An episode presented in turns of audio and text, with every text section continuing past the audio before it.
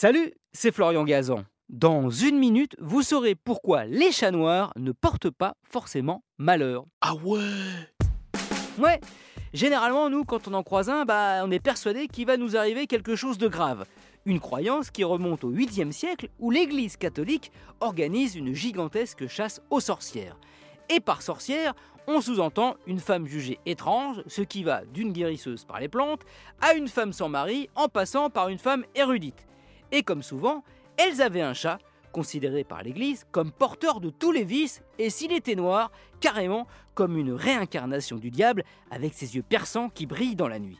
Et ben du coup, la femme et son matou terminés brûlés en place publique. Ah ouais? Ouais, d'ailleurs, il doit rester quelque chose de tenace de cette croyance, puisque dans les refuges aujourd'hui, les chats au pelage noir sont ceux qui sont les moins adoptés.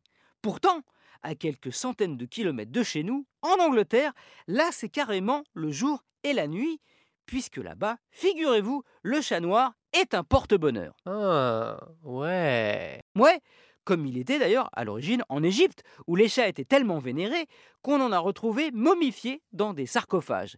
Pour les Celtes, tuer un chat noir, c'était s'assurer 17 ans de malheur. C'est long, hein Et en Grande-Bretagne, donc, il y a plein de croyances positives liées au chat noir. Par exemple, quand on en croise un, on fait un vœu. Caresser sept fois sa queue permettrait de gagner au jeu. Les marins anglais emportaient à bord de leur bateau un chat noir qui avait pour eux le pouvoir de leur porter chance en provoquant des vents favorables et accessoirement les débarrasser des rats et des souris. Finalement, la plus belle illustration de cette vraie divergence franco-anglaise sur le chat noir, c'est Waterloo.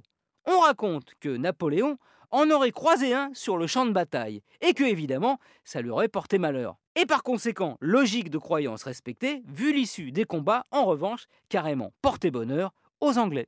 Thank you, The Black Cat. Merci d'avoir écouté cet épisode de Huawei, qui j'espère vous portera bonheur.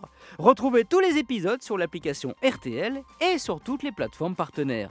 N'hésitez pas à nous mettre plein d'étoiles et à vous abonner. A très vite